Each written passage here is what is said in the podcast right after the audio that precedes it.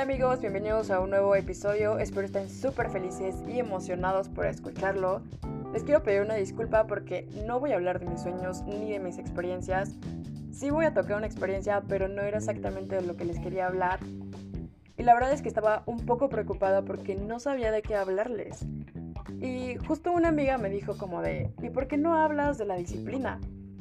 Y yo así de, mm, sí. Y me dice, porque siento que es un área donde constantemente estoy fallando. Y la verdad es que se me hizo una súper buena idea. Porque justo yo estoy entrando a unos devocionales con mis amigos y hablamos de la disciplina. Y está súper padre porque todos los devocionales que hemos tenido se conectan cañón. Y ya luego les hablaré un poco de esos devocionales. Pero bueno, la disciplina yo la dividí en cuatro. Constancia, esfuerzo, voluntad y persistencia. Y yo les quiero platicar una experiencia que tuve y creo que esa experiencia me ayudó mucho, no solamente en esa área, sino en todas. O sea, aprendí muchas cosas, aprendí a ver las cosas diferente y pues, como ustedes saben, yo ya les había platicado que yo antes entrenaba voleibol y algo que era esencial para los entrenamientos era correr. Así llegabas, corrías, calentabas y estirabas. Y ya, después lo demás. Y la verdad es que a mí correr es algo que jamás me ha gustado. Ni me gusta ni me gustará, creo. Y pues, como les digo, es algo esencial. O sea, lo tenía que hacer porque pues tenías que calentar un poco y no sé qué, y pues lo tenías que hacer sí o sí. Y la verdad es que había veces que yo llegaba tarde en mis entrenamientos a propósito, porque yo no quería correr, o sea, yo, yo quería llegar a la hora donde ya estaban estirando, ¿no? Pero obviamente no podía hacer eso porque era como de, no, tienes que ir a correr, luego vas a calentar y luego vas a estirar, porque si no, te vas a lastimar o te vas a descansar o lo que sea.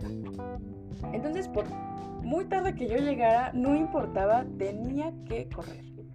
Y la verdad es que yo siempre decía como, pues ¿para qué? Pero después, mucho tiempo después, vi el resultado y la verdad es que me impacté muchísimo. Y al principio pues nos, nos ponían a correr, no sé, 5 minutos o dar 10 vueltas a la cancha y así después iban subiendo más, como ya no son 5, ahora son 7 minutos, ahora son 9, ahora son... y cada vez eran más. Y la verdad es que a mí me costaba mucho trabajo correr. O sea, lo odio y me cuesta trabajo. y yo daba una vuelta y yo ya me cansaba, o sea, de verdad, yo ya no podía ni respirar.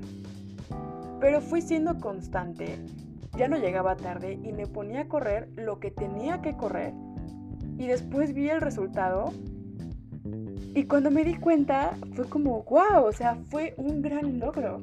A lo mejor para ti vas a decir como de, ah, bueno, yo también lo puedo hacer.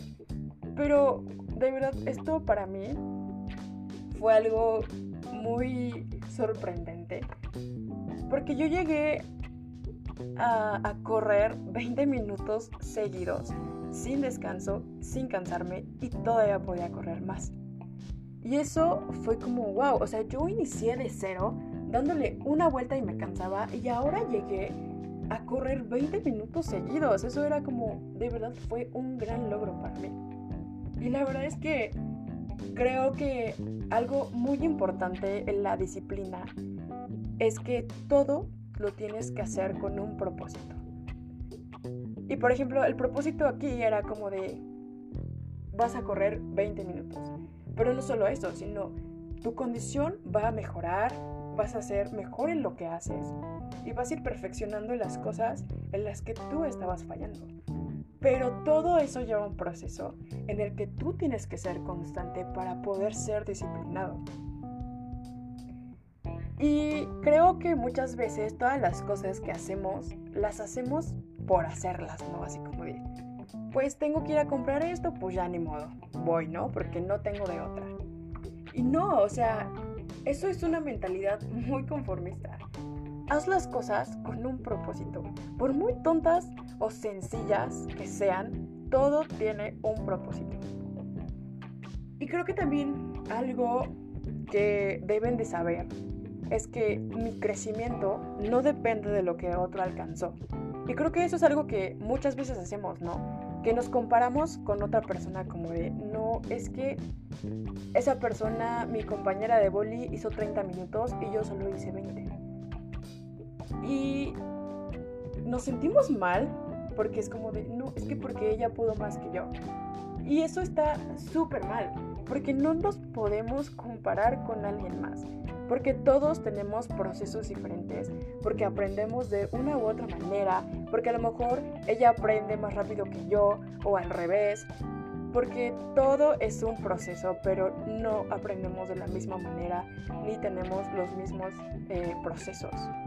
Cada quien es diferente, es único y cada quien va a entender de otra manera que tú no. Pero esto no quiere decir que no te puedas inspirar en alguien más. Claro que sí te puedes inspirar en ellos. Y también creo que algo fundamental para la disciplina es que todo lo hagas con amor. Porque, como les decía, si tú nada más haces las cosas por hacerlo, hay veces que hacemos las cosas de mala manera, por nos aflojera, o ponemos mil peros o pretextos o cosas así, y no tienes que tener un propósito y no solo el propósito, sino hacerlo con amor. Porque el momento que tú lo haces con amor, lo haces con delicadeza, le dedicas más tiempo, o sea, lo haces de una manera diferente, como que lo abrazas, como que lo haces porque quieres mejorar y no lo haces nada más por hacerlo de, ay, bueno, voy a empezar corriendo 5 minutos para llegar a 20 no, lo vas a hacer porque tú te quieres superar, porque quieres mejorar hasta perfeccionar lo que estás haciendo. Y no solamente me refiero en el área del deporte, sino en todas las áreas de tu vida, la disciplina es súper esencial. Puede ser para que te levantes temprano, para el trabajo, para las tareas, para la escuela, para mil cosas. Tienes que ser disciplinado. Y también algo que una vez escuché en un devocional que me impactó muchísimo fue una frase, no recuerdo bien quién la dijo, pero dice, nuestra vida ha sido seleccionada para inspirar a otros. Y cuando yo escuché esto, wow, o sea, de verdad me impactó muchísimo. Porque así como nosotros nos inspiramos en alguien más, nosotros estamos inspirando a alguien que no sabemos alguien que va, no sé, alguien más pequeño, alguien, a lo mejor nuestros amigos, no lo sabemos.